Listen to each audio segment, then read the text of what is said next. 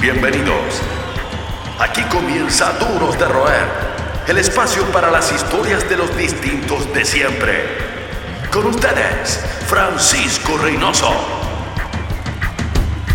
Nuestro duro de roer de hoy tiene su puesto asegurado acá con creces. Sindicado como el productor del rock, en las propias palabras de Cristian Heine, uno de sus colegas más reconocidos del país, dejó una incipiente carrera en la publicidad para dedicarse 100% a su pasión, la música, tanto atrás de una consola como arriba de un escenario como guitarrista de bandas importantes, entre ellas All Tomorrows. Ha tocado en festivales europeos e incluso tuvo que lidiar con bookers rusos de dudosa reputación para salir adelante. Damos la bienvenida a un rockero de mil y una historias. Con ustedes, el señor Pepe Lastarria, sin lugar a dudas, un distinto de siempre.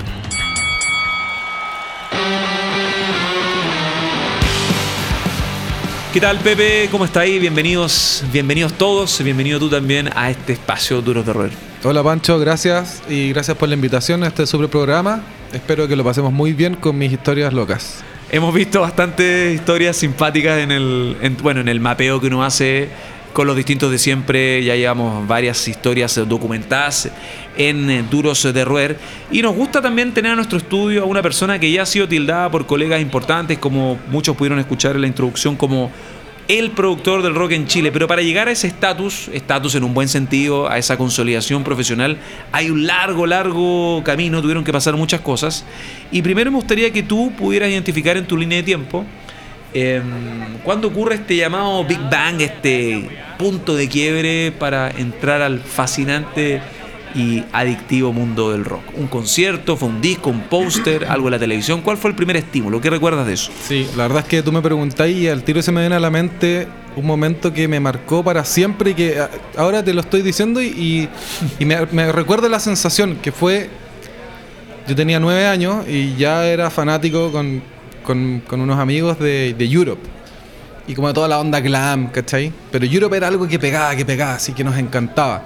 Y, supimos que venían al Festival de Viña. Y bueno, yo tenía nueve años. Te puedes imaginar que no es como que yo dije, voy a ir. sino que una tía que también era rockera dijo, ya, yo los voy a llevar. Increíble, y, y Nos llevó, claro, el año 90, el Festival de Viña. Nos llevó y, yo me acuerdo haber entrado. Y era tan, tan fuerte el sonido.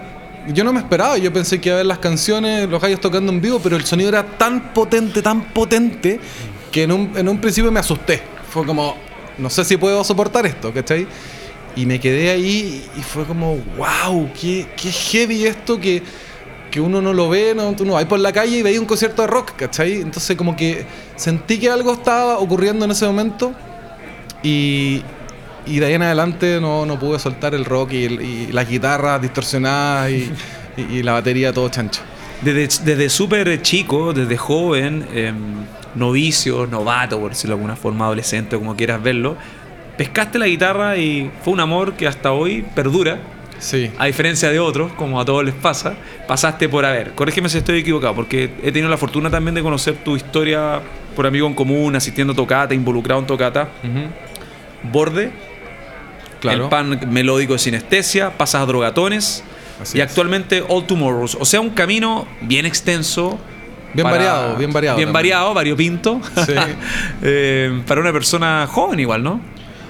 Eh, no sé si, si, soy tan joven Somos jóvenes, por favor, no nos bajemos el rating acá. Pero sí, eh, eh, he tenido varios intentos musicales en mi vida y.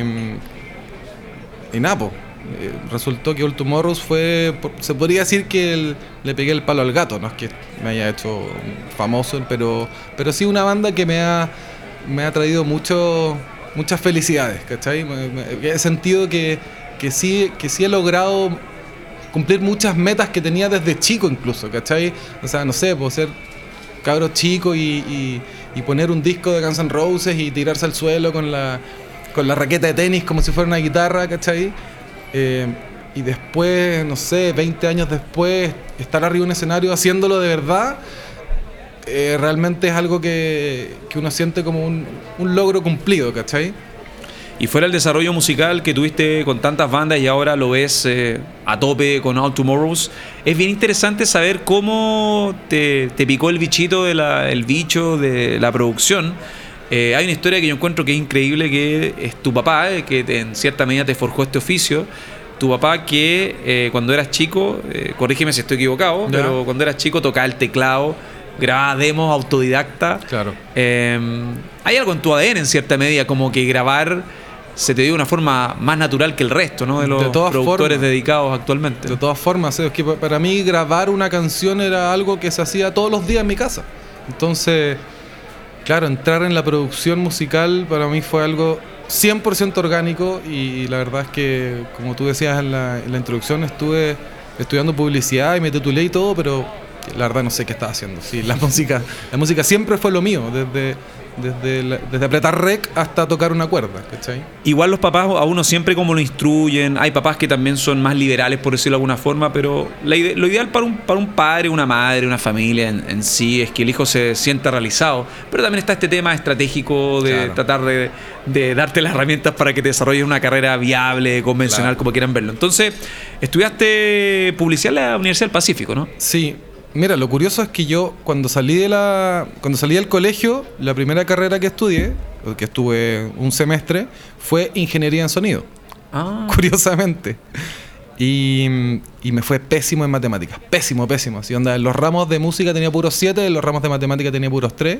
Estoy quedando pésimo con esta con esta anécdota, pero a bueno, perder es la verdad, es la verdad me fue súper mal y tampoco mis viejos pudieron seguir pagando y Mm. fue todo como un momento así como ya, me salgo, me salgo, me salgo.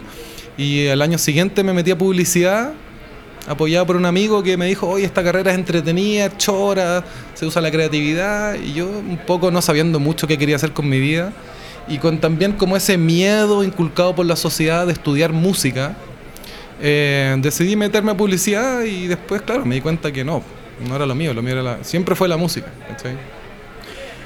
De ahí, em, cuando llegas a, a estudiar eh, publicidad, está la práctica. ¿En qué momento tú ahí determinas eh, este camino? Dices, vamos, vamos con todo. Me aburrí de esto porque te titulas de publicista, Claro. haces la práctica y hay que tener cojones igual para dejar todo ese camino recorrido universitario Sí. y Mira, yo- dedicarse y partir de, de cero, Sí. ¿no? Mira, yo hay algo que siempre que me preguntan esto, amigos o quien sea, algo que yo que tengo que mencionar, que es que mis viejos me apoyaron. Cuando yo dije, yo no quiero hacer esto, mis viejos me dijeron, ok, ¿qué voy a hacer? No, me quiero dedicar a producir bandas, quiero, quiero mezclar, quiero grabar, quiero... Y la verdad es que ellos me apoyaron por varios años, así que fue como un, un partir de nuevo, ¿cachai? Fue como de esos cuatro o cinco años de universidad, fue como borremos todo eso y partamos de cero. Y, mm, pero claro, yo estaba en la agencia y me mandaban a hacer, no sé, afiches y cosas así. Yo decía, ¿qué estoy haciendo? Odio esto, lo odio, lo odio. Y en mi cabeza sonaban canciones y, y pensaba en bandas y pensaba en música. Y, y mi amigo Mario de, de Sin Karma, que nos habíamos recién conocido en, ese- en esa época. ¿Qué año más o menos? esto ¿2006? 2005 Ujú. o 2004, 2005, no me acuerdo, por ahí. Me dice, oye, tengo un demo de mi banda y, te lo muestro y sonaba muy mal, muy mal, muy mal. Y me dice, tengo las pistas y yo le dije, pásame las pistas, yo te lo voy a mezclar gratis porque yo necesito salirme de esta agencia con, con algo, ¿cachai? O sea, haciendo algo. Así que me mandó las pistas y fue como mi primera pega. Eh, y ahí me di cuenta que, que sí, que era lo que yo quería hacer, ¿cachai? Como que transformé unas pistas que sonaban muy mal en algo que suena, hoy en día no suena tan bien, pero, pero sí fue un, un- gran paso, ¿cachai? Como, como decir, oye, tengo, tengo paila como para discernir cuando algo suena muy mal y algo puede sonar mejor, ¿cachai? Oye, hay algo que me quedó como rondando en la historia anterior, en tu inicio. Em, ¿Por qué tu papá tocaba el teclado? ¿Hay algún apego en específico? Eh, ¿Qué ocurrió en tu casa por esos días? Eh, Claro, mi pap- bueno, es que mi papá, eh, por allá por los años 70, 60, tenía una banda que se llamaba Los Brica Brac, Ah. que tuvieron mucho éxito en Chile. Tocaron dos veces en el Festival de Viña, giras por todo Chile. Oye, pero tremenda historia. Sí, ok. Eh, entonces, claro, mi papá siempre, siempre músico, toda la vida, y era el tecladista de los Bricabrac. Y después, cuando se acabaron los Bricabrac, mi papá siguió componiendo. y Mi papá tiene muchas canciones muy bonitas, pero como que nunca agarró otra banda, ni, ni tampoco se dedicó a ser solista, y se empezó a dedicar a hacer jingles para publicidad. Cacha, otra, otra coincidencia. Impactante el legado. entonces, entonces, claro, en mi casa siempre mi papá tenía sus teclados con su micrófono, su cassette para grabar. Después de esto se pasó a secuenciadores más modernos. Entonces en mi casa siempre hubo este como home studio, ¿cachai? Entonces, claro, para mí era, era, algo que está bien. La pieza al lado y yo tenía un home studio, ¿cachai? Así que él, él, él es, se podría decir que es como mi maestro musical. Absolutamente. él fue el que me, me, mostró el camino, ¿cachai? Y, y también me, me enseñó muchas cosas. Son los que mantienen encendida la llama del rock. Seguimos conversando con los duros de roer. Seguimos conversando, compartiendo la historia, el recorrido, la línea de tiempo de un distinto de siempre. Pepe Lastarria, productor, músico, personaje súper importante en la columna vertebral, eh, lo que ha pasado en el rock chileno en los últimos 10 eh, años. Luego varios hitos de varias, varios trabajos, varias harta pega, experiencias, Pepe, que has tenido. Tu carrera de productor se ha ido un poco por un tubo en los últimos cinco años. De hecho, yo siento, creo, no sé, me imagino, con lo difícil que es hacer cosas en un mercado tan distante, tan difícil como el de la música y la cultura en, realidad en Chile. Mm. Debe ser rara esa sensación de eh, grabar un disco textualmente, partir grabando discos en el closet de la pieza de tu, de, tu pieza, en el departamento de tus papás, hace 13, 14 años atrás, y luego escucharlo en la radio. Yo recuerdo esa historia porque recuerdo entrevistas tuyas cuando estabas a cargo en la producción de bandas como em, Prefiero Fernández o eh, Aeroplano, por ejemplo. Sí. ¿Qué recuerdas de ese, de ese momento y cómo te ves ahora, de ser free como todo lo que has avanzado en este camino, no? Sí, yo creo que yo creo que soy muy testarudo, soy muy soy muy porfiado. Es algo que me ha caracterizado toda mi vida, que mi mamá siempre me dijo, eres muy porfiado. Y, claro, como que hace 15 años atrás, si tú decís voy a ser productor de rock en Chile, es como, ¿qué? Pero pero claro, esos inicios me, van a quedar marcados por siempre, porque imagínate, puedo grabar el disco de los aeroplanos de los Prefiero Fernández en mi pieza y tengo la imagen de estar en mi escritorio con el computador y darme vuelta, en una pieza chica, darme vuelta y en la cama los cinco Prefiero Fernández, los cinco Prefiero Fernández sentados así, como que divertidos, así como todos metidos en mi pieza y el amplificador en el closet y todo así como muy precario y después escuchar la canción en la radio, me acuerdo era el single Celeste fue como, wow, wow. ¿Cachai? Creo que la de Aeroplano también sonó alguna vez, entonces como que ahí sentí que, que fueron los primeros discos que hice, de hecho. Eso, esos dos fueron los primeros discos así completos que yo produje. Y, ahí sentí que, claro, estoy, estoy bien, estoy más o menos encaminado en esto del, de la producción y el rock. Y en tu faceta de músico, que sigue activa, hay que decirlo, hay una entrevista o una cita que diste al portal, la, la plataforma en iRock, donde señala lo siguiente, cito textual. ¿Qué dije? No es posible que bandas toquen en locales y les paguen con cerveza. Yo imagino que si te pasó, eso, si te pasó eso o viste eso, le pasa a muchos músicos, a veces como que dan ganas de mandar toda la cresta, ¿no? Chuta, qué fuerte eso, pero sí, pues. No, eh, puta, es como un poco un tirón de oreja a los productores chilenos que son súper canallas. Son, no, no, no, no sé, lo típico, no se valora al músico chileno, pero es, que es verdad, es verdad. Eh, por suerte yo he tenido la experiencia con distintas productoras y algunos, algunas productoras se portan súper bien y te pagan lo que pedí y te pagan los derechos y otras productoras no te pagan lo que pedí y no te pagan los derechos. Y lo digo así nomás porque es la verdad y, eso como que no sé si duele, pero como que molesta demasiado profundamente, ¿cachai? Como que da una rabia así como, oh, tan ganas de mandarlos a la cresta. Pero también hay un tema de los mismos músicos chilenos que en un plan como desesperado tener espacios, ceden ante esas peticiones de los locatarios que son canallas en su mayoría. Sí, también. Un círculo vicioso. Es un, exactamente, es un círculo vicioso. Fuera de eso, del lado más duro, negro del de, circuito rockero chileno, Latinoamérica también está con esos vicios hace un buen rato. Hay un lado amable, hay un lado de medallas, logros, hitos. Y está esa gira, eh, esa gira que ustedes logran a puro pulso eh. de participar en un festival como el Euroblast que habían postulado postulados de una forma orgánica, por talento y por votaciones, están en los primeros lugares y finalmente la producción al ver el, el- el potencial de ustedes los invita a este festival que se lleva a cabo periódicamente cada año en, en Colonia, en Alemania. Y está esta gira que finalmente se lleva a cabo, esta gira en el mercado que ustedes siempre quisieron estar, ¿no? Claro. Que es Europa. Sí. ¿Qué recuerdas de eso? Uf, tantos recuerdos, tantas cosas que pasaron en esa gira, tanto que aprendimos, eh, tantos altos y bajos, la verdad, porque tocatas que fueron increíbles, que nos trataron muy bien, que los locales estaban llenos. No sé, recuerdo un local en, en Page, una ciudad en Hungría, que el mismo local que era como una especie de hard rock, ¿cachai?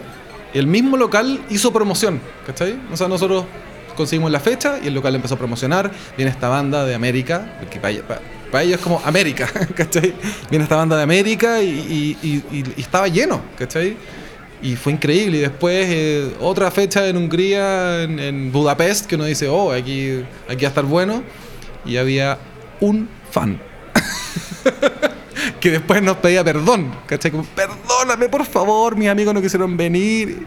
Y nos regalaba chela. Y yo le decía, y curioso con lo que me estabas diciendo antes, yo le decía, no me regaléis más chela porque nos acaban de pagar con chela. o sea, pasó en, pasó en Hungría. Pasó, pasó en Chile y pasó en Hungría. Eh, y muchas cosas pasaron. Fue, fue la verdad, fue una. Aprendimos muchísimo de esa gira, porque como la hicimos por. No fue solamente una productora que nos consiguió todas las fechas, fueron, fue por cuatro partes distintas, ¿cachai? Entonces, cada pata de la gira tenía su, su, su cosa, ¿cachai? Y mm, también compartimos eh, escenario con Las Nervosas, que son una banda de trash De Brasil. de Brasil, son una- unas cabras que, que le ponen, le ponen y, y, pues, ellas viven, viven de gira, es increíble, tú veis así su tour y es todo el año, así, ¡ah! Entonces con ellas también fue súper gratificante porque donde íbamos había gente, ¿cachai? Y hubo onda en el sentido con las bandas. Las bandas latinoamericanas generan lazos también. Sí, sí, hubo, hubo súper buena onda con ellas. Eh, y nada, pues. Ellas igual están con un sello en Apple Records, están con un sello Sí, Pro también. Sí, sí, no, ellas, ellas ya. O sea, donde- en todos los lugares donde nosotros fuimos con ellas, ellas ya habían estado varias veces, ¿cachai? O sea, claramente hay que tener presupuesto, invertir para ir por lo menos una vez al año para ahí plantar la semilla, ¿no? Claro, es que, pucha, es que eso es lo difícil estando acá y tratando de ir a plantar la semilla ya. La verdad es que uno siempre piensa como en la historia de Sepultura, ¿cachai? Como que Sepultura, si no hubiera Sepultura, yo no sé si, si existiría esto de, oye, seamos, que nos vaya bien en, Europa, seamos famosos en Europa. Pero como que Sepultura la logró y, y uno tiene la sensación de que la esperanza de que, oye, si Sepultura lo hizo, también se puede, ¿cachai? Pero, pero claro, eh, te pegáis te pegáis en la cabeza con la realidad, ¿cachai? Cuando llegáis allá y es como, wow. eh, el festival esto, y esto es la primera, esto es la primera pata. Esto es la primera pata. Hay que seguir ir yendo. Y claro, como tú me decís, el festival allá, el Euroblast, el nivel de las bandas era brutal, brutal. O sea, ese mismo día que nosotros tocamos, tocó como una hora después, en el escenario chico también, Ginger. Que ahora es una locura. Que ahora es como eh, o sea, lo máximo, ¿cachai? Y claro, yo los vi y quedé para adentro. quedé pa' Y era una banda menor. Era una banda y ahora menor. en Chile Ginger agota dos Club Chocolate. Claro, ¿cachai? Entonces, de verdad que la competencia fuera, y esto se lo digo a cualquier músico que esté escuchando este programa, es brígida. La competencia es brutal. Los músicos son de verdad. No hay nadie que va a llenar el espacio arriba del escenario. Son todos los guanes secos, secos, secos, secos. El nivel es brutal. De los músicos y de los sonidistas y de las luces y de todo, todo. O sea, el plan es seguir con la pelea, con un nuevo ciclo de la banda y Sí, darle claro. con todo. Sí, e igual una de las cosas que quizás aprendimos después de, de ir para allá es que, que hay que inflar más la banda aquí en, en América, en Latinoamérica. ¿Cachai? Como que quizás fue como, oye, vamos a ser famosos Europa y nos dimos cuenta que no era así, así es fácil. Hay que cosechar. Hay que, hay que- sí, hay que hacer crecer la banda acá. Y también hablando con, nos hicimos muy buenas migas con el manager de Monuments y de Ginger, Monuments estuvo acá en Chile hace poco. Acaban de estar acá. Hicimos muy buenas, muy buenas migas con él y, claro, el gallo nos decía, ustedes sí, eh, pueden ser muy reconocidos en Chile, pero aquí no los conoce nadie. Lo que ustedes tienen que hacer es ser gigantes en América. ¿Cachai? Así que fue como, ya, sí, queremos volver a Europa, pero, pero sí también queremos tocar en, en Argentina, en Brasil, en Colombia, en México y donde se pueda. ¿Cachai? Quiero detenerme en. Fuera la historia, lo de, de Hungría está increíble. Me, me cagué la risa. Em, quiero detenerme en el tramo por Rusia de este tour, porque hay una historia eh, potente. No lo pasaron tan bien Mm. en Rusia, fuera lo fascinante que es esa, esa plaza en general. y tuvieron que lidiar con unos bookers medio truchos, entiendo, sí, ¿no? Sí.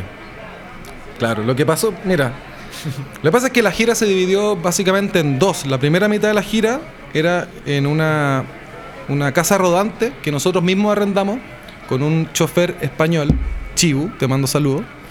Y Chibu era lo máximo, era nuestro sonidista, nuestro chofer, nuestro guía espiritual, nuestro roadie.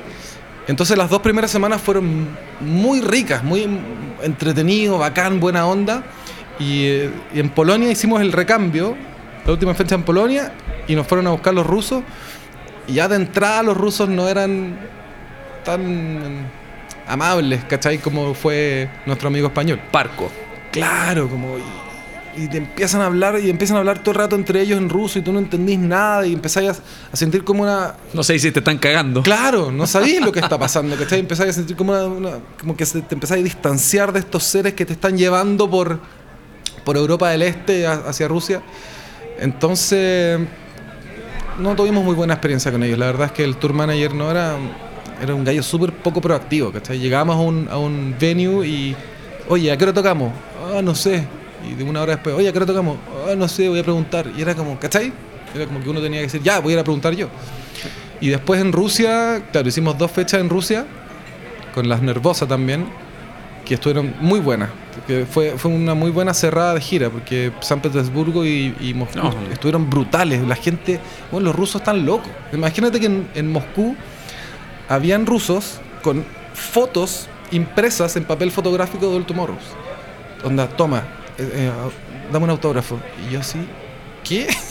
¿Pero qué está pasando? Después llega otro, quiero cinco discos porque le voy a regalar a todos mis amigos porque se tienen que convencer de que ustedes son Y bacanes. agotaron los discos. No, no agotamos los discos, pero no, no. De hecho, fue, fue- fueron malas las ventas porque hicimos la gira por Europa del Este y Europa del Este Muy es, como- pobre. es muy pobre. Entonces, no sé, en una fecha y les decía a unos cabros, compren disco, ya, ¿cuánto cuesta? 10 lucas. Ah, no. Yo, pero ¿cu- ¿cuánto querés que te lo venda? ¿Cuánto cuesta un disco acá? ¿A cuánto lo compraría ahí? Dos lucas. Chucha, no, pues sí, o sea, eso me costó hacerlo, ¿cómo te lo vender en dos lucas? Entonces, claro, no agotamos discos, pero sí en Moscú y en San Petersburgo eh, se movió harto la cosa del merch, ¿cachai? Como que los rusos son muy prendidos, muy prendidos. Eh, y después de la tocata de Moscú, bueno, y nosotros ya antes de, de esa tocata habíamos decidido que no íbamos a seguir porque teníamos cinco fechas más por el interior de Rusia. Y yo un día dije, a ver, ya, ya venía mala la onda con los rusos y dije, voy a meterme a YouTube a ver cómo son la- lo- los locales donde vamos a tocar en el interior de Rusia. Y eran locales paupérrimos. O sea, ¿para qué te voy a decir? Un escenario, onda que Hungría. Un escenario de 10 centímetros con un foco blanco. Y era como, weón, no, nosotros no podemos ir a tocar ahí. O sea, nos vamos a desperfilar, vamos a dar un mal show, no va a sonar. y más encima ya estamos de mala con estos rusos. No, no, no, no. Ya, cancelemos las cinco fechas. Así que en, en la misma tocata de Moscú tuvimos que decirle a los rusos, chao, no queremos seguir con ustedes. Hubieron atados de plata porque ya se supone que le íbamos a pagar, que no sé, que le pagamos al final. Ya, vamos a un cajero, les pagamos lo que teníamos que pagar. Nos fuimos súper en mala con los rusos y quedamos tirados en una discoteca en Moscú, Con los equipos. lleno de equipo, lleno de, de, de mochila. Y en Rusia, weón, nadie habla inglés. O sea, entré a un local y hay una persona habla inglés. Más ¿cachai? caótico imposible.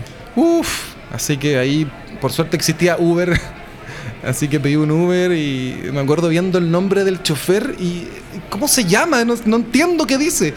Pero habíamos, habíamos estudiado algo de ruso, cómo se decía cada palabra, ¿cachai? Que la H es la N, que la N es la I, y de repente veo este jeroglífico y digo, Dimitri, Dimitri. Así que le llamé, Dimitri, por favor, sálvanos. Entonces con el mismo el viaje de Uber nos fue, nos, nos fue a buscar, nos fue a dejar porque había que hacer dos viajes. No, fue un, un desastre. Pero tremendo aprendizaje. Tremendo aprendizaje, ¿no? Y después, bueno, nos quedamos, ya teníamos los pasajes comprados de vuelta, así que nos tuvimos que quedar una semana en Moscú, que no me quejo tampoco. Pasaron bien igual. Lo pasamos bien, pudi- tuvimos tiempo para conversar, como para... También tomamos decisiones potentes sobre, sobre lo que había que hacer a la vuelta con la banda, ¿cachai? Porque, claro, vimos toda esta experiencia que uno no se la espera. Entonces decís, bueno, vamos a ir de vuelta y ahora ¿qué vamos a hacer? Tenemos que hacerlo con todo o si no, no, ¿cachai? Y están con todos los All Tomorrows y una, una de las experiencias a propósito de, em, de posicionarse a nivel local, todo parte por casa en cierta medida, fue ese Santiago Gets Loader, que a mí me dio mucho gusto ver toda la gente que llegó a esa suerte de second stage, claro. que fue en Angares eh, Suricato. Así Angares Suricato, esa edición de ensueño, hay que decirlo, 2015. Increíble Con Fey No More, System of a Down. Eh, Deftones. Lamb of God, Rama, All Tomorrows, Weichafe Nuclear, Gojira. Gojira. Y me quiero detener en Gojira, una banda que a ti te inspiró de muchas formas. Sí, hoy tengo una anécdota. Y eso quiero que me cuentes. Por eso vamos a programar Gojira, vamos a programar Toxic Garbage Island, pero quiero que me cuentes esa historia con un sonista. sí, pero es que, espérate, es que tengo una, me acordé de una historia buenísima que tengo con Gojira. En la época de Soulseek, ¿tú te acordás que en Soulseek uno, uno como que buscaba ya un usuario y te metía a ver todas sus carpetas, mm. Entonces empiezo a ver que tiene, ah, este tiene buena música. Y le hablo, y le digo, oye, eh, oye, qué buena onda. Me dice, te recomiendo estas dos bandas. Entonces el gallo me envía Textures, una canción de Textures y una canción de Gojira. Y yo la escuché, escuché la de Textures, ah, sí, está bueno. Escuché la de Gojira y mi mente explotó. Explotó, explotó. creo que era Flying Whales. Entonces le digo al gallo, me dice, ¿qué te parecieron las bandas? Y le digo, mira, Textures no me gustó mucho, pero Gojira está increíble. Y me dice, yo soy el baterista de Textures. Y yo así, no, no, si está buena, está buena. Pero es que Gojira la cagó. Eh, bueno, la anécdota que te iba a contar con Gojira, claro, cuando estábamos en el Santiago Gets Louder, probando sonido un día antes, terminamos de probar sonido y nos dicen que Gojira iba a probar sonido, justo después de nosotros.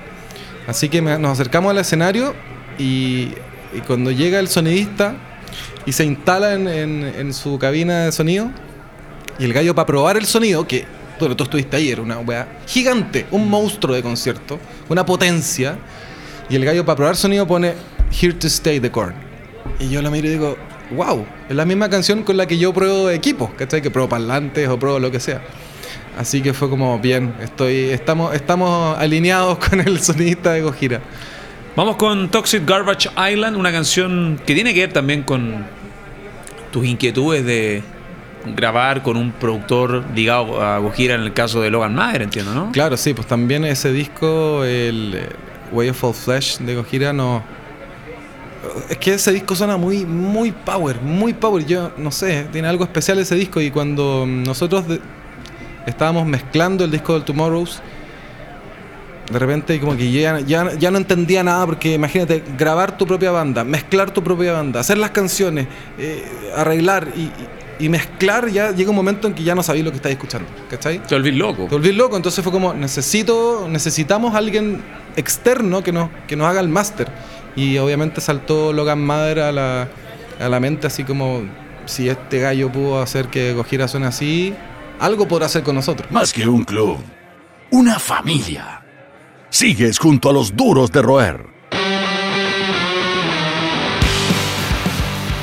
Seguimos de vuelta con eh, nuestro amigo distinto de siempre, Pepe Lastarria. Tremenda historia que está compartiendo con los auditores de Duros de Roer. Les recuerdo que aparte de Sonar FM también tenemos la aplicación en podcast para que disfruten en distintas eh, plataformas de streaming, Spotify, Duros de Roer y varias más. Pepe, durante tu carrera...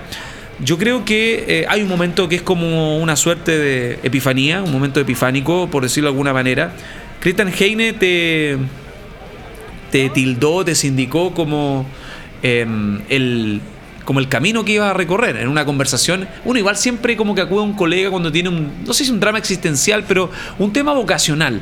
Y entiendo que tú con Christian Heine, que para los que no lo conocen, Christian Heine es uno de los productores más reputados, más importantes de Chile, en una faceta más legal, pop quizás, a sonidos distantes del rock más estridente que tú trabajas hace un buen rato. Cuando tú conversas con él, me imagino en un café, qué sé yo, en el mismo estudio, él te da como la, palabra como más inspirada, el consejo más inspirado, una suerte de sentencia premonitoria. Pepe, tú tienes que transformarte en el productor de rock del país. ¿Cómo ocurre eso? Tal cual me dijo. Yo estaba en una crisis vocacional. Yo ¿Sabes que ahora que lo pienso no me acuerdo por qué? No sé qué pasaba en ese momento, pero, pero de alguna forma yo quizás tenía poca pega, puede ser, ¿cachai? Y, y como, ay, no sé para dónde va esto, qué estoy haciendo con mi vida, qué es esto de producir. Y ya había tenido la suerte de, de mezclarle un disco que había producido Cristian, que final, de un disco que finalmente nunca salió.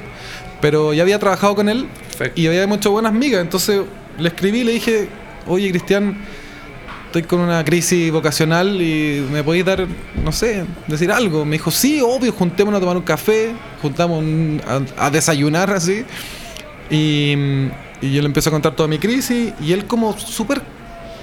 No se hizo ni un problema, me lo dijo abiertamente. Me dijo, pero, pero ¿para qué te haces problema?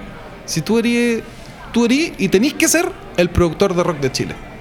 Y en ese momento mi mente, ¡pah! Sí, estallé, estallé porque, porque era algo que quizás yo ya sabía, pero no lo quería aceptar, ¿cachai? Pero es importante igual que te validen. Súper, súper importante que me lo diga él, ¿cachai? Una persona que yo también admiro mucho porque a mí me... O sea, yo soy súper rockero y metalero, pero, pero yo escucho de todo, ¿cachai? Y el trabajo que ha hecho él desde, no sé, Supernova hasta ahora Jepe es, es increíble, ¿cachai? Pa- yo creo que para todos los productores musicales chilenos, chilenos Heine es como el dios, el dios de la producción chilena, ¿cachai? Un zar del estudio. Claro, entonces que él me diga eso fue como, wow, wow, qué heavy, qué, qué gallo con más claridad. Y claro, partí de vuelta emocionadísimo y como que me solucionó en un segundo mi problema vocacional, ¿cachai? Y tenía mucha razón. Un gran favor te hizo, un gran un consejero. gran favor y, y seguí el camino del rock y... O sea, el camino del rock lo estaba siguiendo, lo que pasa es que estaba como mirando para otros lados, decía por dónde. Y él fue como, pero weón, si es ahí, eso es. Pienso en Roswell, eh, pienso en Portugal, eh, pienso en tantas bandas que, que tú has ayudado a tener un sonido proyectable, ¿no? no solo en Chile, sino en, en la región. Pero yo siento que hay dos, eh, dos bandas que te han marcado en cierta medida. Está Cuervos del Sur, por el desafío que significa, yo creo, sacarte de la zona de confort. Claro. Que tú eres bien Mateo, yo conozco cómo tú trabajas, doy fe de que eres súper acucioso, riguroso, te metes, te inmiscuyes en toda la interna de la banda en, Claro. en términos artísticos. Pero es todo un tema trabajar con una banda que es pionera, que impone, no más que impone, que propone nuevos códigos, ¿no? Códigos estilísticos, códigos de sonido. Y también eh, está esta banda que a mí me voló la cabeza, que fue, nunca la había escuchado, debo ser súper sincero, que es Nunca Seremos Dichosos, Wow. por el ingrediente emotivo que tienen grabar en Mapungún y el peso histórico del proyecto. Hablemos de eso. Eh, ¿De cuál hablan? De ambos, como, porque ambas cosas tienen algo Sí, en común, sí. que reivindicar las raíces de distintas miradas. Sí, es cierto. Mira, yo creo que el caso de los cuervos es muy especial, pero, pero hay algo que quiero decir antes de explicar cualquier cosa. Que los cuervos son muy buenos, ¿cachai? Ellos son muy buenos compositores y las canciones que tienen, aunque las hagan con un ukelele o con una banda de rock, con todo lo que hacen, la canción va a ser buena, ¿cachai? Entonces, claro, pasa que llegan, llegan a mí porque creo que fue Piero Medone, si no me equivoco, eh, director de videoclips, video. que, que me, que me recomendó. ¿Cenizas? O No, antes de Cenizas. O sea, eh, lo que pasa es que ellos sacaron Cenizas como single y después la regrabamos para el disco. Entonces Piero le dice, le dice a Lecos, oye, este, este, ustedes quieren sonar más, porque ellos tenían un sonido que era, claro, ellos siempre han mezclado el rock con el folclore, pero la parte del rock como que no la lograban conseguir, ¿cachai? No sonaba power. Y Piero les dice, Pepe es el hombre para que suenen power, para que suene rockero. Entonces se acer- se acercan a mí y, y claro, me dicen, mira, tú con el rock, pero esta banda trae todo esto folclore encima, ¿cachai? Incluso hasta ahora que estamos haciendo el, el tercer disco, me mandan playlists de, oye Pepe, escucha esto que tiene los jaivas que Bien, tiene, Mateo. ¿cachai? Me, me empiezan como a, a meter toda esa parte folclórica que yo no tengo tanto, ¿cachai? Entonces, eso es lo primero, como decir, ya, estos cabros son secos. Ahora, después, claro que fue un desafío para mí porque, ya, sí, yo puedo hacer que esta banda de rock suene bien, pero esto tiene charango encima, esto tiene quena, esto tiene ronroco, esto tiene zampoña. Y la verdad es que yo no tenía gran experiencia en esos instrumentos, pero más que nada, no hay un. No, no, no existía una banda que lo hubiera hecho antes, ¿cachai? Entonces ahí fue como, wow, esto es como lanzarse al vacío, ¿cachai? Hay que hacer que esta banda, que tiene estos temas increíbles, suene bacán y que suene coherente, que el charango con el rock no suene forzado, ¿cachai? Así que fue como un... es curioso lo que pasa con los cuervos, porque es una apuesta tan, tan atrevida y que resulta tan bien, pero te repito, creo que, que influye mucho en que los temas son muy buenos y a la gente le encanta. O sea, tú vayas a ver a los cuervos en vivo, me imagino que los habéis visto. Sí, varias y está veces. todo el mundo cantando las canciones eh, y, y es emocionante, como que de verdad que te para los pelos. ¿Cachai? ¿Y cómo fue codificar todo en Nunca Seremos Dichosos? Y bueno, el caso Nunca Seremos Dichosos también, también... Mira, a mí me pasa que yo, yo siempre estoy como así como haciendo un sondeo de las bandas nuevas y las bandas que están saliendo. Y eh, cuando los pillé a ellos, años atrás, yo dije, estos cabros la van a romper, la van a romper. Y les escribí al tiro, cabros, weón, eh, que produzcan conmigo, ¿cachai? Trabajemos juntos. Y pucha, estamos recién, estamos mezclando el disco y, y no tenemos lucas, pero para el próximo disco sí o sí lo queremos hacer contigo. Y yo feliz. Y te cachaban, ¿no? Claro, me conocían y fue como, oh, qué bacán, esto es mutuo, ¿cachai? Y así fue, pues. sacaron su primer disco y, y después cuando ya tenían material para el segundo me contactaron y la verdad es que yo quedé para adentro con las canciones, las maquetas, fue como, uh, estos cabros uf, la van a romper, ese tema en Mapu- Mapudungun que tienen. No tienen varios.